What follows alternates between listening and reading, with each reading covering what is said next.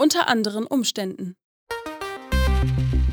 Der monatliche Podcast von Felicia Ewert und Sibel Schick.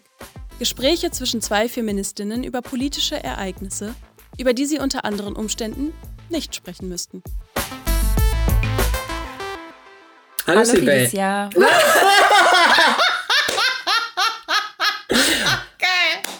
Super. Äh, Profession okay. Professionalität ist unsere Bestimmung. Genau, richtig. Super. Mm. Ja, wie geht's dir heute? Ähm, grundsätzlich geht's mir gut. Wir haben wie immer ein, äh, ja, ein weitreichendes äh, Thema haben wir mal wieder mitgebracht, äh, was die Stimmung wie, wie viele unserer Themen, über die wir sprechen, äh, ziemlich drückt. Aber jetzt frage ich erstmal, äh, wie geht's dir denn? Gut, heute scheint die Sonne. Also jetzt heute ist okay tatsächlich und ich freue mich auf die siebte Folge. Tatsächlich, die siebte Folge. Wow, ich glaube, viele Leute hätten uns das nicht zugetraut da draußen und das trifft, das machen wir schon eine perfekte Überleitung zu unserem Thema. Wir sprechen heute über digitale Gewalt. Genau. Mhm, genau. So. Äh, ja, unangenehmes Thema auf jeden Fall, allerdings super wichtig.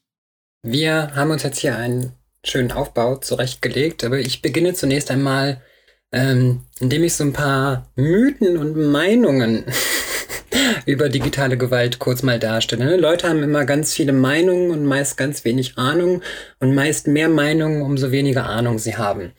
Gerade um, beim Thema digitale Gewalt gibt es so verschiedenste, ja, Erzählweisen, so dann, dann werden Trennungen aufgemacht zwischen dem Internet und der realen Welt. Das ist äh, so ein bewusstes Ding, um, um ähm, Verhaltensweisen von Menschen in sozialen Medien, sei es jetzt Twitter, sei es Instagram, irgendwo auch immer ein, mal unbewusst, mal bewusst ein Stück weit irgendwo auch zu, zu verharmlosen. Das heißt, es wird diese Trennung aufgemacht. Das ist für viele jetzt auch kein, kein neues Ding, ne? die Trennung aufgemacht zwischen, das ist ja nur das Internet und das ist ja nicht die wirkliche Welt. Wobei es nun mal eine Erweiterung eine Erweiterung der Offline-Welt ist. Deswegen finde ich die Trennung in Internet versus reale Welt oder Real Life halt auch sehr schwierig. Ich, deshalb spreche ich beispielsweise sehr häufig von äh, einfach von Offline- beziehungsweise Online-Welt oder Offline-Online-Leben. Ja, also so eine Trennung wird darin häufig aufgemacht. Und was darin bei erlebter, überlebter, erfahrener äh, Form von Gewalt dann so häufig passiert, sind erste Reaktionen so von von Nicht-Betroffenen, die das dann eventuell mitbekommen, denen man sich vielleicht auch anvertraut. Das sind Reaktionen wie, naja, löscht doch einfach Twitter. Verlass doch einfach das Internet, wenn das so schlimm ist. Und äh, das ist quasi auch schon ein ganz perfekter Türöffner hin zu, zu Verharmlosung von, von erlebter Gewalt, was jetzt nicht nur, was jetzt nicht nur das Internet betrifft, sondern eben alle möglichen Formen von Gewalt das impliziert immer auch so den, dass immer solche Schuldvorwürfe dann gemacht werden. Naja, du musst dort ja nicht sein, du hättest ja nicht dort sein müssen. Warum, warum redest du dort auch immer so, äh, mit ganz vielen Anführungsstrichen, warum redest du dort immer so provokant? Ähm, äh, äh, klär doch einfach ganz sachlich über irgendwelche Themen auf. Also es passiert so eine, impliziert immer so eine, so eine Schuldumkehr. Ne, du bist ja irgendwie quasi selbst dran schuld, wenn dir dieses und jenes passiert. Ne, das kennen wir von vielen, von vielen anderen Formen äh, von, von Gewalt äh, auch weit, auch äh, definitiv außerhalb des Internets bezüglich, äh, äh, warum musstest du denn an, zu diesem Zeitpunkt an diesem Ort sein? Warum hast du das angehabt? Warum hast du dich so und so verhalten? Also immer ganz implizierte Schuldumkehr, die hierbei betrieben wird. Ähm, kurz als Einlassung möchte ich kurz noch äh, so erwähnen, dass gerade für viele marginalisierte Menschen ähm, Social Media mitunter ein erster Ort für Vernetzung überhaupt sein kann. Das heißt, das ist für viele eine Möglichkeit, um kurzzeitig äh, gewaltvollen Umfeldern, sei es, sei es engste Familienangehörige oder sei es irgendwo Situationen auf Arbeit irgendwo in einer Weise entfliehen zu können, aber auch Ort eben zum Entfliehen und zur Vernetzung, zum Kontakt zu anderen betroffenen Personen, die sie vielleicht in ihrem Offline-Leben nicht kennen oder einfach noch keinen Kontakt zu ihnen haben. Das ist also erstmal ein scheinbar sicherer, sicherer Ort, der dem Austausch dienen kann, der Wissensgewinnung, der Wissensschaffung oder eben einfach um zu wissen, hey, ich bin nicht alleine dort draußen. Das Dilemma hierbei ist jetzt nun mal gleichzeitig wieder, dass das ähm, Social Media praktisch schon wieder ein völlig ungeschützter Raum ist, ein völlig unsicherer Raum ist und dass dort vielerlei neue Gefahren unweigerlich leider, leider drohen. Äh, wenn wir uns wenn wir öffentlich über teilweise sehr intime Inhalte sprechen, sehr persönliche Dinge, dadurch ich will nicht sagen, wir machen uns dadurch angreifbar, weil das, das kehrt so die Verantwortung immer wieder um. Wir sind dann einfach in einer, in einer, ja, einer exponierten Stellung, sind wir dann dort leider immer und das macht uns leider angreifbar. An einem Ort, der uns erstmal Sicherheit und plötzlich mehr Sicherheit gibt, machen wir uns halt auf anderen Ebenen leider wieder äh, dadurch verletzlich oder wir werden dadurch wieder verletzlich gemacht oder unsere Verletzlichkeit dort wird ausgenutzt. Ich finde auch, dass die sozialen Netzwerke eine wichtige Rolle für die gesellschaftliche und politische Teilhabe spielen. Äh, also es gibt auch natürlich viele Menschen in Deutschland, die beispielsweise halt nicht an Debatten teilnehmen können, weil es ihnen bloß nicht ermöglicht wird ähm, oder beispielsweise nicht stimmberechtigt sind und in dem Sinne ähm, aus demokratischen Prozessen ausgeschlossen werden ähm, und weitere Gründe äh, oder beispielsweise veröffentlichen wollen, aber nicht in die Medien oder in die Literaturwelt kommen können, weil diese äußerst selektive Welten sind mit einem sehr etablierten Türstehersystem sozusagen. Und äh, das halt fällt einigermaßen aus in den sozialen Netzwerken. Insofern ist es eigentlich unter idealen Umständen wären die sozialen Netzwerke halt ein ähm, demokratisches Instrument eigentlich, wenn äh, Menschen, die marginalisiert werden und auf die sozialen Netzwerke eigentlich in bestimmten Sinnen angewiesen sind, nicht ständig zur ähm, Projektionsfläche für Hass und äh, Hetze und äh, ja, Hass und Hetze gemacht werden wären.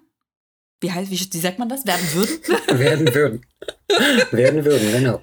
Und, äh, und ja, und ähm, genau, und ständig, äh, wenn sie nicht ständig Gewalt ausgesetzt wären. Das finde ich einfach nochmal sehr schön, das einzurücken, um das, das klar zu machen, was, was äh, Social Media tatsächlich so im persönlichen Sinne so für, für Einzelpersonen bedeuten kann und letztendlich auch bedeutet, aber was es in einem größeren strukturellen, institutionellen Sinn für eine Aufgabe halt haben kann. Deswegen finde ich das, dass du das gerade so angesprochen hast, ähm, sehr, sehr wichtig. Ich würde sagen, wir tauchen jetzt auch einfach schon ein bisschen tiefer ein und ich versuche so ein paar Strategien von digitaler Gewalt so in sagen wir, in einer Art, eine Art Phasenmodell kurz so ein bisschen darzustellen. Zunächst einmal bezieht sich Phase 1, so nenne ich es mal, äh, rein auf die, auf die Online-Welt. Und dass dort halt gezielte Beleidigungen ausgesprochen werden, dass äh, Gaslighting betrieben wird, dass Leute dich halt äh, gezielt provozieren, um dich in ein Gespräch irgendwie zu verwickeln. Das sind natürlich nicht immer Leute mit, mit großer Strategie oder sonst was dahinter, sondern es sind mitunter einfach Leute, die möglichst viel Lebenszeit von dir klauen wollen, indem sie dich in Gespräche verwickeln, Ne, sie, sie werfen quasi so den, so die Angel aus mit irgendeiner Beleidigung oder mit einer völligen Falschbehauptung in der Hoffnung, dass du drauf einsteigst, dass du irgendwie was korrigieren willst und letztendlich geht es den Leuten dabei nicht um Wissensgewinnung, sondern sie wollen dich halt äh, dich beschäftigt halten und zeigen, oh, du konntest jemanden in ein Gespräch verwickeln und so. Und diese Gas, das gibt's halt sind die Gaslighting-Versuche, in denen versucht wird, deine deine Lebensrealität irgendwie zu leugnen, dass das halt, dass das mit diesen Diskriminierungen, das könne ja alles gar nicht stimmen und wir würden ja irgendwie in einer freien, sonst was Gesellschaft würden wir ja leben. Und was daran halt auch gemacht wird, ist, dass halt auch schon gezielt Isolationsversuche kommen, so mit Aussagen wie, naja, niemand sonst äh, würde das glauben, niemand sonst sieht das so, da bist du total einzeln und ich, jetzt aus meiner Perspektive, andere Transpersonen, die sind nicht so, die sind halt still und die sind ruhig und die dulden und die haben kein Problem, wenn ich das so und so sage. Also so eine, so eine versucht, so eine ähm, Vereinzelungstaktik dabei zu betreiben. Das sind jetzt aber in der Regel erstmal noch häufig Leute, die jetzt keine sonst wie Strategie, Netzwerk oder irgendwas dahinter haben, sondern es sind halt Einzel tatsächlich mitunter Einzelpersonen.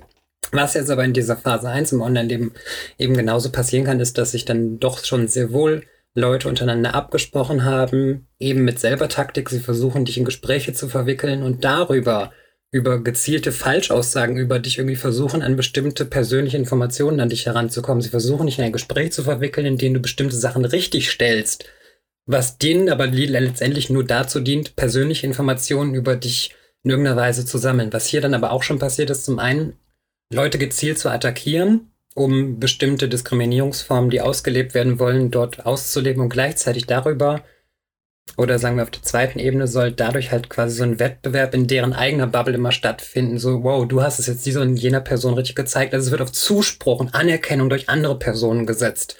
Das ist was, was hier drin, was hier drin eben sehr häufig passiert. Und ja, in der Regel geht's in Phase 1 vielleicht noch nicht direkt um Beleidigung, aber unter, ich nenne es jetzt einfach Phase 2, geht es halt um gezielte Beleidigungen und Drohungen und da ja schon unter Umständen bestimmte persönliche Daten gesammelt werden, machen, wird jetzt hier drin quasi so ein, so ein Übergang geschaffen von online hin zu offline. Wenn jetzt persönliche Daten von woher auch immer eventuell bekannt sind, abgefischt worden oder durch, äh, einfach, durch ein einfaches Telefonat mit einer Meldebehörde persönliche Daten herausgefunden haben werden können, das können ja tatsächlich Menschen ähm, einfach so jederzeit, wenn, wenn sie, ne, dass sie bestimmte Daten über Personen, sei es Vorname, Nachname, Geburtsdatum oder tatsächlich die Anschrift, äh, können, kann ja im Prinzip jede Person bei, einem, bei einer Meldebehörde einfach abfragen. dass es dann eben schon ähm, zu gezielten Angriffen vor Ort im sogenannten äh, realen Leben dann dazu kommt, sei es Adressveröffentlichung, sei es äh, Fotos vom, vom Wohnhaus, von äh, Veröffentlichung von Namen von Angehörigen beispielsweise. Und aber eben, ja, und dass dabei dann auch weiterhin Gewaltankündigungen betrieben werden. Und jetzt kommt, kommt das äh, vermeintlich äh, Spannende. Jetzt kommt wieder eine Phase, in der wieder von offline zu online zurückgetragen wird. Also die, die Jetzt beispielsweise seien es irgendwelche Fotoaufnahmen von Wohnhaus oder tatsächlich persönliche Aufnahmen, die irgendwer irgendwo von, von Leuten dann gemacht hat, werden sie wieder ins Online-Leben zurückgetragen und dort und dort öffentlich gepostet, persönliche Daten offen gepostet, um zum einen, um Leute einzuschüchtern, gezielt einzuschüchtern, damit sie sich eventuell aus ähm, von Social Media zurückziehen, aber gleichzeitig wird es halt auch dafür gemacht und dadurch wieder Anerkennung und Zuspruch in den eigenen Bubbles zu bekommen. So, wow, man ist mega tolle Heldin, weil man sich irgendwo hingewagt hat und hat irgendwelche persönlichen Daten rausgefunden, irgendwas fotografiert oder so. Das ist also immer die Mischung aus Leute einschüchtern und gleichzeitig Anerkennung durch eine eigene Bubble dabei wieder zu mhm, erfahren. Genau. Also ja. Hass als ähm, Performance, Hass als äh, eine ganz klare Handlung sozusagen mhm. äh, und die Isolation. Ich finde das halt einen super wichtigen Punkt, den du angesprochen hast. Und ich habe aber irgendwie beobachtet auch diese Isolation, also das, das Isolieren der betroffenen Menschen oder die der Menschen, die äh, zur Zielscheibe gemacht werden, auch auf der Ebene ähm, ausgeübt wird, indem auch Menschen, die mit ihnen assoziiert werden oder mit ihnen kommunizieren in der Öffentlichkeit, auch ebenso angegriffen werden mhm. in Bezug auf diese Kommunikation mit Person XY, um diese, also um Menschen vor Interaktionen mit äh, den Opfern in Anführungsstrichen abzuschrecken, damit niemand mehr sich traut, in der Öffentlichkeit mit diesen, also in den sozialen Netzwerken mit diesen Personen assoziiert werden, weil das die Gefahr mit sich bringt, auch selber angegriffen zu werden. Das ist ein unfassbar wichtiger Punkt, den du da gerade noch dazu einbringst. Genau. Das ist eine, eine, perfekte Weiterführung von Isolation. Wir müssen auch an erster Stelle auch sagen, dass halt Betroffene, das ist auch eine wissenschaftliche Tatsache, dass die Betroffene von virtueller Gewalt und Online-Verfolgung überwiegend marginalisierte Personen sind. Das heißt eigentlich, ähm, dass marginalisierte Personen Ne, die ja, wir haben ja vorhin begründet, weswegen sie besonders auf die sozialen Netzwerke angewiesen sind. Ja. Die gerade aus diesem Grund ähm, ist das eigentlich noch drastischer, dass sie überwiegend von Gewalt und Verfolgung betroffen werden. Äh, und wenn wir uns die Quelle von virtueller Gewalt, Hass und Hetze und Verfolgung anschauen, sehen wir, dass diese überwiegend von rechten bzw. rechtsextremen Accounts kommen, also 80 bis 90 Prozent. Wir werden übrigens ähm, weitere ähm, Statistiken erwähnen wahrscheinlich in dieser Folge. Die ganzen Quellen findet ihr in den Show Notes. Genau. Und äh, oft ist es halt so, also vielleicht auch ein bisschen zu den Dynamiken, wie das Ganze abläuft. Es gibt in der Regel eine ganz kleine Gruppe von sehr gut organisierten Menschen, die in den sozialen Netzwerken agieren. Diese verabreden sich zu Angriffen zu bestimmten Zeitpunkten.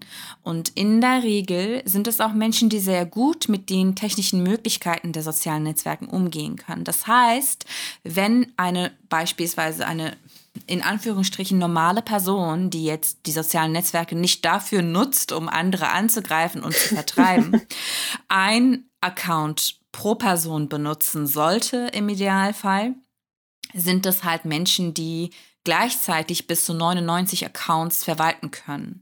Also mhm. diese kleine Gruppe macht einen großen Schatten sozusagen. Es macht, sie macht einen Eindruck, eine sehr, sehr große Gruppe zu sein. Und ja. Deshalb ist der Angriff, ich meine, für die betroffene Person, die aktuell angegriffen wird, ist es dann auch egal, äh, nee, ist es dann halt so, nicht egal. Also, ne, die, wie viele Personen das de facto sind, ist egal, weil der Angriff trotzdem groß ist. Also wenn, ja. es macht natürlich einen Unterschied, ob ich zwei Nachrichten pro Stunde bekomme oder 22 oder 200 Nachrichten, ja. ja. Ähm, genau. Und äh, ganz oft ähm, sind das halt kleinere Accounts, anonyme Accounts, die bleiben in der Regel klein, weil sie auch immer wieder mal gesperrt werden können. Genau. So. Äh, und diese kleinen Accounts greifen andere Accounts an. Ähm, ob das jetzt inhaltlich irgendwie in Anführungsstrichen begründet wird oder nicht. Oft wird das natürlich nicht. Und ähm, die veröffentlichen, die posten Hassbotschaften über diese Personen, die sie angreifen möchten, mit der Hoffnung, dass es auch von anderen aufgegriffen wird, beziehungsweise ist das, wie gesagt, oft auch schon verabredet, dass das auch andere aufgreifen sollen. Und manchmal, manchmal kommt das auch dazu, dass diese Hassbotschaften von kleinen Accounts von großen und reichweitenstarken Accounts aufgegriffen werden. Und das, also das bringt natürlich auch Folgen mit sich. Diese große reichweitenstarke Accounts wirken diesbezüglich wie Multiplikatorinnen, also Katalysatorinnen, wie man das auch nennen will. Sie verstärken auf jeden Fall den Angriff äh, dadurch, dass sie ein größeres Publikum haben und mehr Personen von diesen Angriffen erfahren und damit steigt die Wahrscheinlichkeit, dass auch sich mehr Personen an dem Angriff beteiligen und das passiert auch. Und dieser Hass kann dann rasch zu einer Gewaltwelle werden, die für Betroffenen ganz schwere Folgen haben kann, die Felicia du eben auch angesprochen hast, beispielsweise Doxing, also die Veröffentlichung oder Verbreitung von ähm, sensiblen personenbezogenen Daten. Und an dieser Stelle möchte ich auch erwähnen, dass auch dafür die Verantwortung ganz oft bei betroffenen Personen abgeladen wird. Ja, warum schreibst du deinen Klarnamen? Warum postest du Bilder?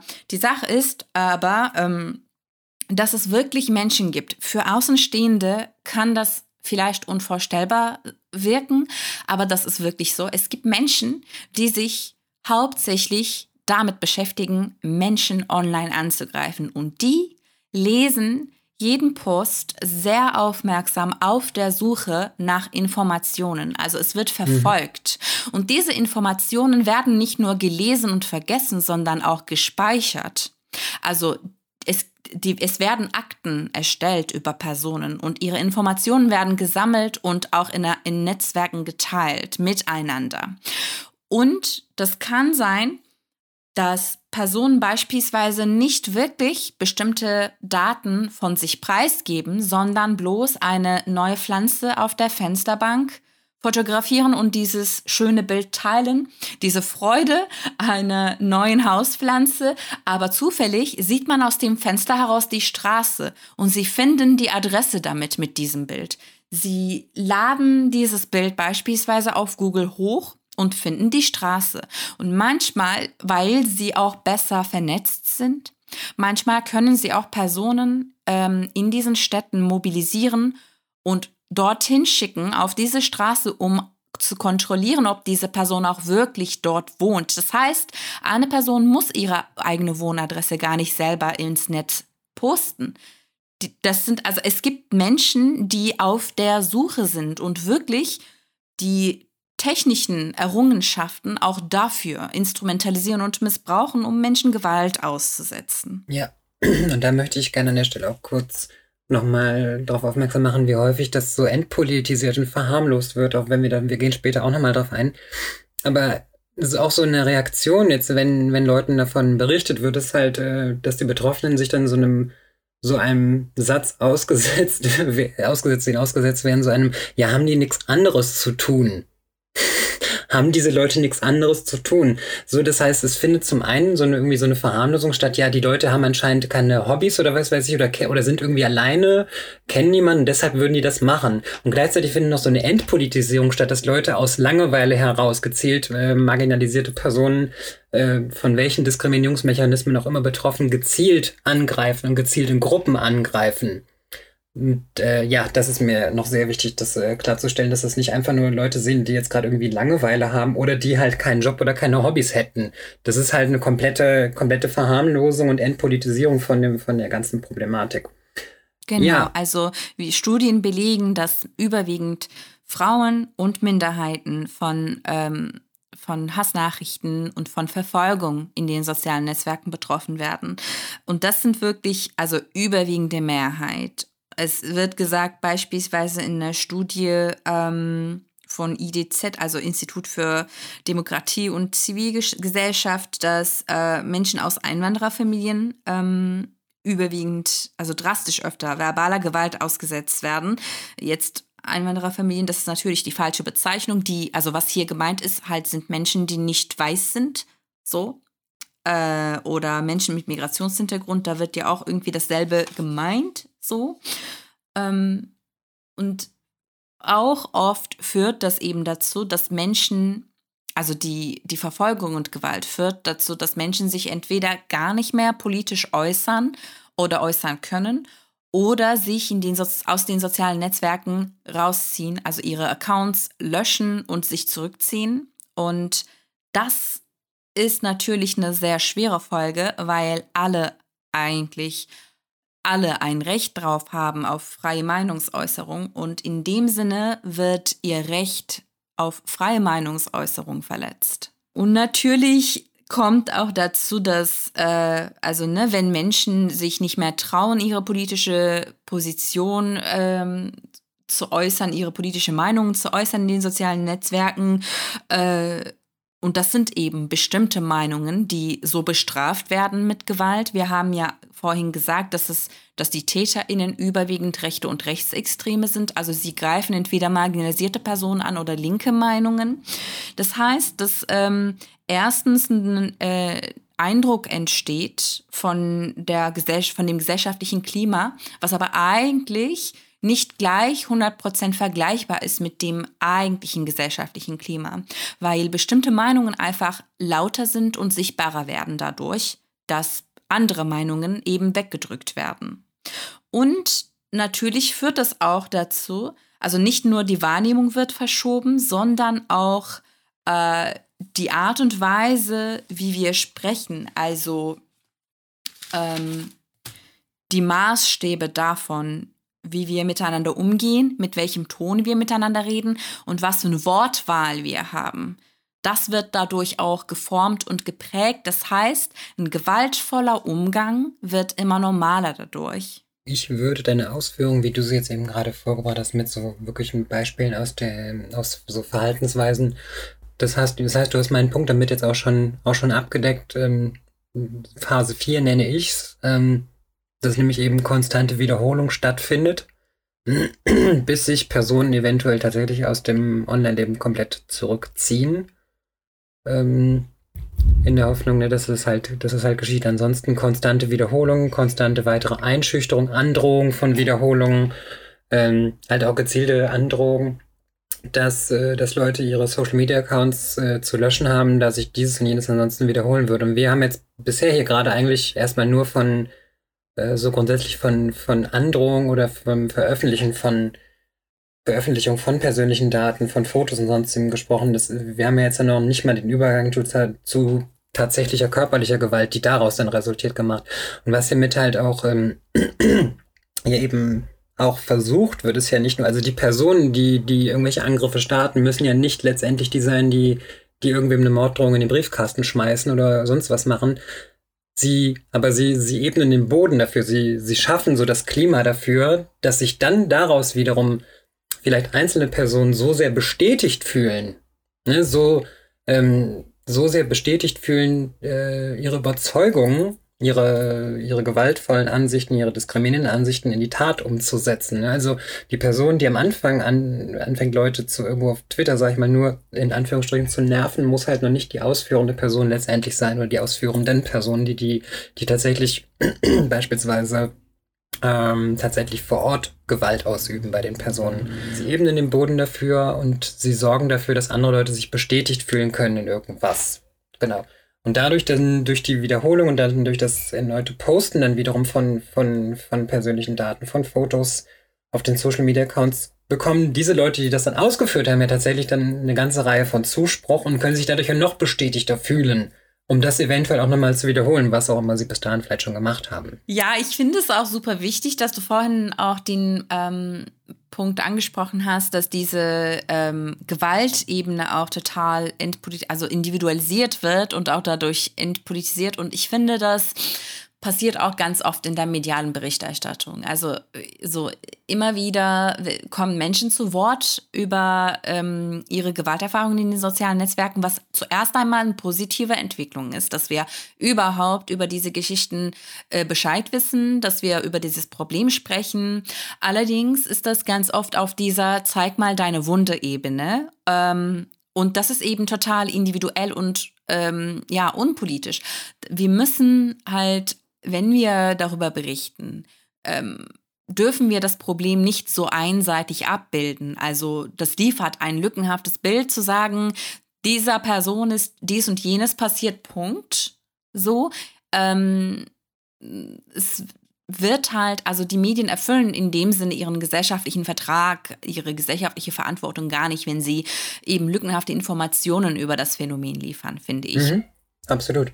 Ich bin ja schon ja schon fast erstaunt, dass jetzt vermehrt, minimal irgendwie vermehrt, äh, so, so ganz vorsichtig ein strukturelles Problem, Problem aufgegriffen wird und dass äh, das jetzt gezielte oder das jetzt äh, häufiger berichtet wird, äh, okay, da ist nicht irgendwo eine Frau von Bedrohungen betroffen, sondern ah, anscheinend richtet sich da im Allgemeinen digitale Gewalt und letztendlich auch körperliche Gewalt gezielt gegen Frauen gezielt gegen Frauen, jetzt so wie es halt, ich, ich gebe es jetzt so wieder, wie, wie ich es jetzt auch tatsächlich in Nachrichten nachvollziehen und lesen kann, dass da anscheinend zumindest ein strukturelles Problem so ganz langsam erkannt und benannt wird.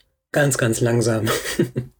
Genau, und diese Opfergeschichten, die ja auch irgendwie schon von Medienschaffenden ausgewählt mhm. werden, weil die auf irgendeiner Ebene nachvollziehbar sein sollen für die Mehrheitsgesellschaft, für die ZuschauerInnen oder ZuhörerInnen oder LeserInnen, wer auch immer, was für ein Medium das auch immer ist, so, äh, die irgendwie diese Art, also diese Opfernarrative und diese individuelle Erzählung ohne das Problem konkret zu benennen, ohne Konsequenzen und Veränderungen einzufordern.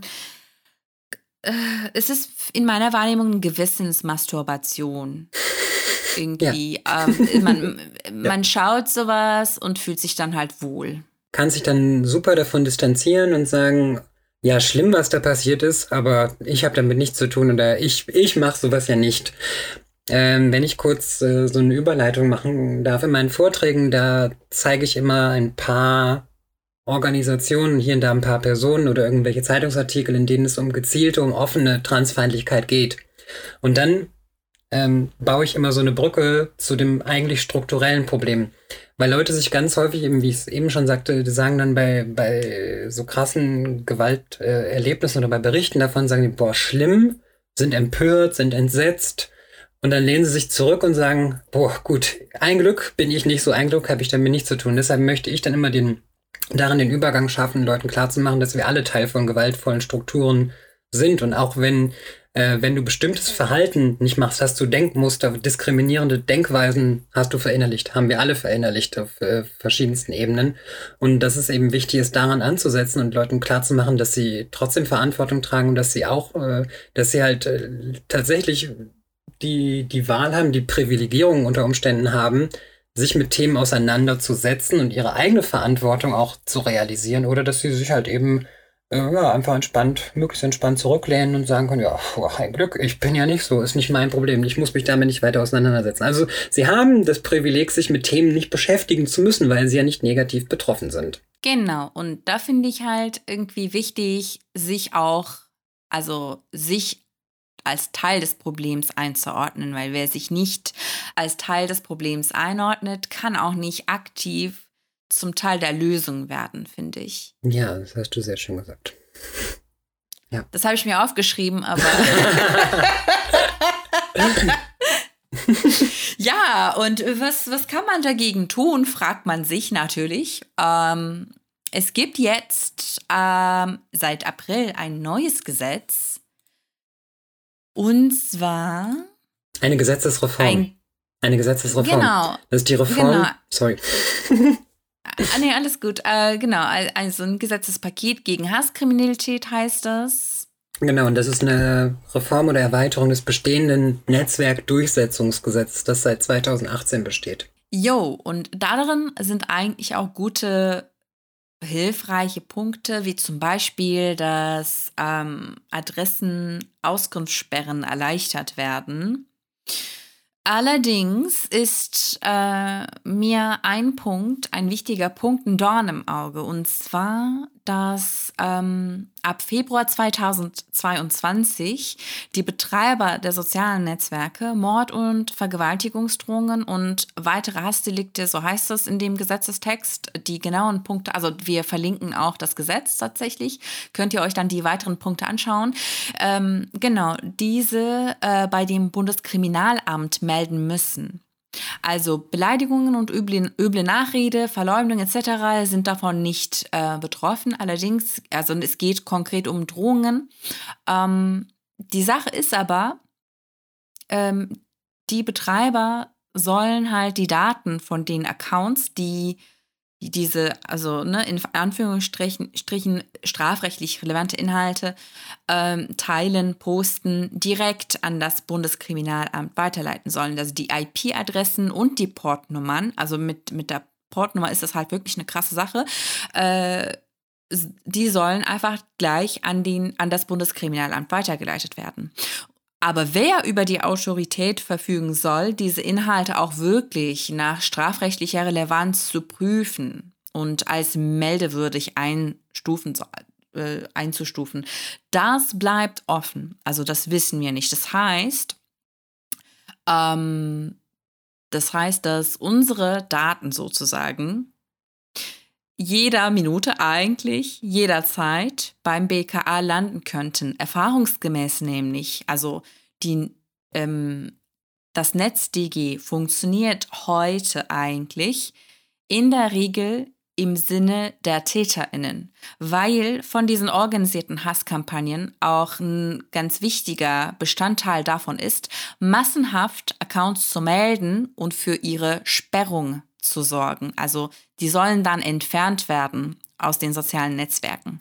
Und wir haben ja schon gesagt, wer von dieser Art Gewalt auch überwiegend betroffen ist. Das sind marginalisierte Menschen.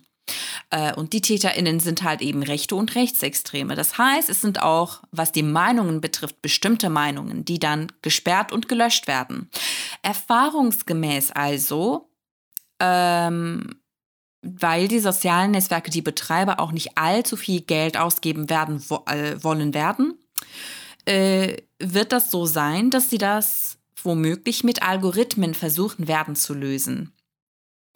Also ist es vorstellbar, dass ähm, durch Meldungen, durch massenhaften Meldungen willkürliche Daten beim BKA landen, beziehungsweise nicht willkürlich, sondern von marginalisierten Menschen und von linken Personen. Also dadurch, dass wir jetzt durch ähm, NetzDG jetzt diese Erfahrung haben, dass Rechte ja auch in den sozialen Netzwerken besser organisiert sind und sich eben für Angriffe verabreden lassen, ist eigentlich die logische Schlussfolgerung, wenn in der Zukunft auch so massenhaft gemeldet werden soll und es bestehen keine Gründe, dass das nicht so passieren soll, ist es auch möglich, beziehungsweise wahrscheinlicher, dass eigentlich genau die Opfer, die dieses Gesetz ja eigentlich schützen soll, davon betroffen werden. Und die Täterinnen, die ja angeblich ähm, ja, juristische Konsequenzen ihrer, ihres Verhaltens haben sollen, eigentlich mit einem weiteren Gewaltinstrument ausgestattet werden. Zur Verdeutlichung, also das passiert, ist, ist jetzt eigentlich auch schon, schon ohnehin längst der Fall, dass gerade zum Beispiel auch Accounts, ähm, die antirassistischen Aktivismus betreiben, halt irgendwo das Wort weißer Mann verwenden und dann kommt es, das ist jetzt also so, und gerade, dass die dann eben sehr häufig von, von nicht nur von, du musst den Inhalt löschen, sondern von massiven Sperrungen auch immer wieder häufiger betroffen waren und sind. Ihr müsst euch das jetzt so vorstellen, ich sehe einen Tweet, ich melde den als Einzelperson. Dann wird das in der Regel automatisiert auf den Inhalt geprüft und dann kommt ganz häufig die Meldung, wir konnten nichts feststellen. Wenn jetzt aber plötzlich gezielt 30, 50, 100 Leute, es müssen ja nicht mal Leute sein, sondern wenn, wenn von plötzlich von 100 Accounts ein bestimmter Tweet gemeldet wird, das können ja einfach auch so die, die Doppel- und Dreifach- und Fünft Accounts von irgendwelchen Leuten sein, dann wird irgendwann, äh, wird sich da tatsächlich ein Mensch dran setzen und diesen Tweet prüfen und sagen, oh, weißer Mann, ja, das klingt natürlich nach hartem Rassismus, der Tweet muss gelöscht werden. Und genau das ist eben die Strategie und die Taktik da äh, gezielt äh, eben dahinter durch, äh, wie du es bereits sagst, durch, durch Massenmeldungen, äh, dadurch Inhalte löschen zu lassen oder das ganze Accounts von marginalisierten Personen, die Politik, Aktivismus, politische Arbeit betreiben, halt sperren zu lassen. Also offensichtlich ist das jetzt nicht äh, eine gute Lösung, sondern eigentlich äh, wird das also womöglich eher zum Problem beitragen als äh, der Lösung. Wir haben Anne Witzorek gefragt, wie sie sich die Lösung genau vorstellt. Anne Witzorek ist Beraterin für digitale Strategien und Autorin. Ja, wie gesagt, wir haben sie um ihre Einschätzung gebeten, was sich in Bezug auf digitale Gewalt ändern muss. Und sie hat uns Folgendes erzählt. Beim Thema digitale Gewalt wird ja wie so oft, wenn es äh, um geschlechtsspezifische Gewalt auch im Allgemeinen geht, ähm, allein auf den rechtlichen Weg verwiesen. Den äh, finde ich natürlich auch wichtig und es ist auch richtig, dass äh, da einen gesetzlichen Rahmen gibt und ähm, Betroffene diesen Weg nehmen können, wenn sie das wollen beziehungsweise auch darüber geschützt werden. Aber wir haben ja allein, äh, wenn man nur aufs letzte Jahr irgendwie guckt, haben wir ja nochmal sehr deutlich gesehen, dass gerade für marginalisierte Menschen, die sich zum Beispiel antisexistisch, antirassistisch, antifaschistisch engagieren, so ein, ja, dann zeigt das doch an, geh doch zur Polizei, ähm, ja, dass das kaum hilfreich ist, wenn eben genau dort dann äh, rechte Netzwerke gesponnen werden und ja eine zusätzliche Bedrohung für Betroffene darstellen, beziehungsweise vielleicht sogar auch die Bedrohung von da ähm, schon kommt. Deshalb steht für mich bei den Forderungen, was gegen digitale Gewalt getan werden muss, die Arbeit der Beratungsstellen und zivilgesellschaftlichen Initiativen im Mittelpunkt. Denn die sind nämlich die Betroffenen aktuell im Fall der Fälle wirklich unkompliziert, vor allem auch schnell und umfassend helfen können. Ähm, also mit rechtlicher Beratung, genauso wie mit psychologischer Betreuung, die halt notwendig ist und eben auch technischen Hinweisen beziehungsweise generellen Schutzmöglichkeiten für die betroffenen Personen. Dabei muss das bisherige Netz an Informations- und Beratungsstellen aber noch weiter ausgebaut werden. Und vor allem müssen diese Stellen dann auch unabhängig arbeiten können und Betroffenen natürlich ähm, ja, kosten- und barrierefrei zur Verfügung stehen. Heißt also, wie so oft, Geld muss her und zwar äh, viel, nämlich so viel, dass die Finanzierung der Informations- und Beratungsstellen langfristig und nachhaltig auch gewährleistet ist. Ähm, letztendlich sollen ja auch die dort arbeitenden äh, BeraterInnen die Möglichkeit haben, wirklich kontinuierlich zu den verschiedenen Formen digitaler Gewalt und ihren Konsequenzen aus- und weitergebildet zu werden und zum Beispiel auch einfach auf dem Laufenden zu bleiben mit äh, technischen Fortbildungen, ähm, weil ja, ja mit dem Internet, mit digitalen Medien einfach immer wieder neue Apps, neue Plattformen, äh, äh, neue Varianten digitaler Gewalt als äh, Tatorte und Tatmittel hinzukommen. Und da müssen die BeraterInnen natürlich äh, fit bleiben und Betroffene, ähm, ja, um die gut beraten zu können. Vielen Dank für deine Einschätzung, liebe Anne. Ihr könnt Anne Witzorek auch ähm, in den sozialen Medien folgen und die Links findet ihr ebenso in den Show Notes. Genau, vielen Dank auch an meiner Stelle nochmal dafür. Und da möchte ich gleich auf was, ähm, was Wichtiges eingehen, was, was Anne angesprochen hat, nämlich die Beratungsstellen zu stärken, sie finanziell zu stärken und deren Position, deren Ansehen auch zu stärken. Das ist unfassbar wichtig. Ähm, Aber das hat Anne gerade schon grundsätzlich alles gesagt. Was ich noch ergänzen möchte, da nun mal das Problem daran besteht, dass nicht einfach alle Menschen äh, die Möglichkeit haben, irgendwas anzuzeigen, weil sie nun mal berechtigte Angst und Sorge vor, vor Institutionen, gerade vor der Polizei, leider haben müssen, ähm, besteht für Beratungsstellen äh, häufig die Möglichkeit, das Mandat zu übernehmen, so heißt das, so dass Beratungsstellen als Organisation, als Verein, als äh, wie auch immer sie organisiert sind, die Möglichkeit haben, für Betroffene beispielsweise in gerichtlichen Prozessen auftreten zu können, um sich selbst äh, aus der Schusslinie herausnehmen zu können, um sich selber schützen zu können, um sich nicht weiter äh, ja, in irgendeiner Form angreifbar zu machen. Dafür haben Beratungsstellen die Möglichkeit. Und ich finde es auch insgesamt einfach total wichtig äh, für mehr Demokratisierungsprojekte zu investieren, weil die virtuelle Gewalt ja nicht irgendwie im Luft äh, leeren Raum entsteht, sondern eigentlich eine direkte Folge ist von dem gesamtgesellschaftlichen Rechtsruck. Und dem kann man am besten mit äh, Demokratisierungsprogramme entgegentreten. Das hast du sehr schön gesagt. Und dann würde ich noch einen persönlichen, ein persönliches Ding an dieser Stelle sagen. Egal um was für Diskriminierungsmechanismen es geht, um was für Verhaltensweisen, was ihr vielleicht selber vor Ort oder sonst so erlebt. Wenn ihr die Möglichkeit und die Sicherheit habt, einzugreifen, Leute, dann verdammt nochmal tut es. Konfrontiert Leute mit ihren, mit ihren Aussagen über, über, mit ihrem Prahlen über irgendwelche Tweets, was sie irgendwo rausgeballert haben oder sonstiges. Es kann mir kein Mensch erzählen, dass niemand irgendwen von diesen ganzen Leuten irgendwo kennen würde, Bezüge zu denen hätte oder das in irgendeiner Weise äh, nicht mitbekommen würde, wenn man Leute im Bekanntenkreis und sonst wie hat. Das ist, äh, das schließe ich an dieser Stelle kategorisch als Entschuldigung aus. Ja, ja. Und Zivilcourage, äh, Zivilcourage.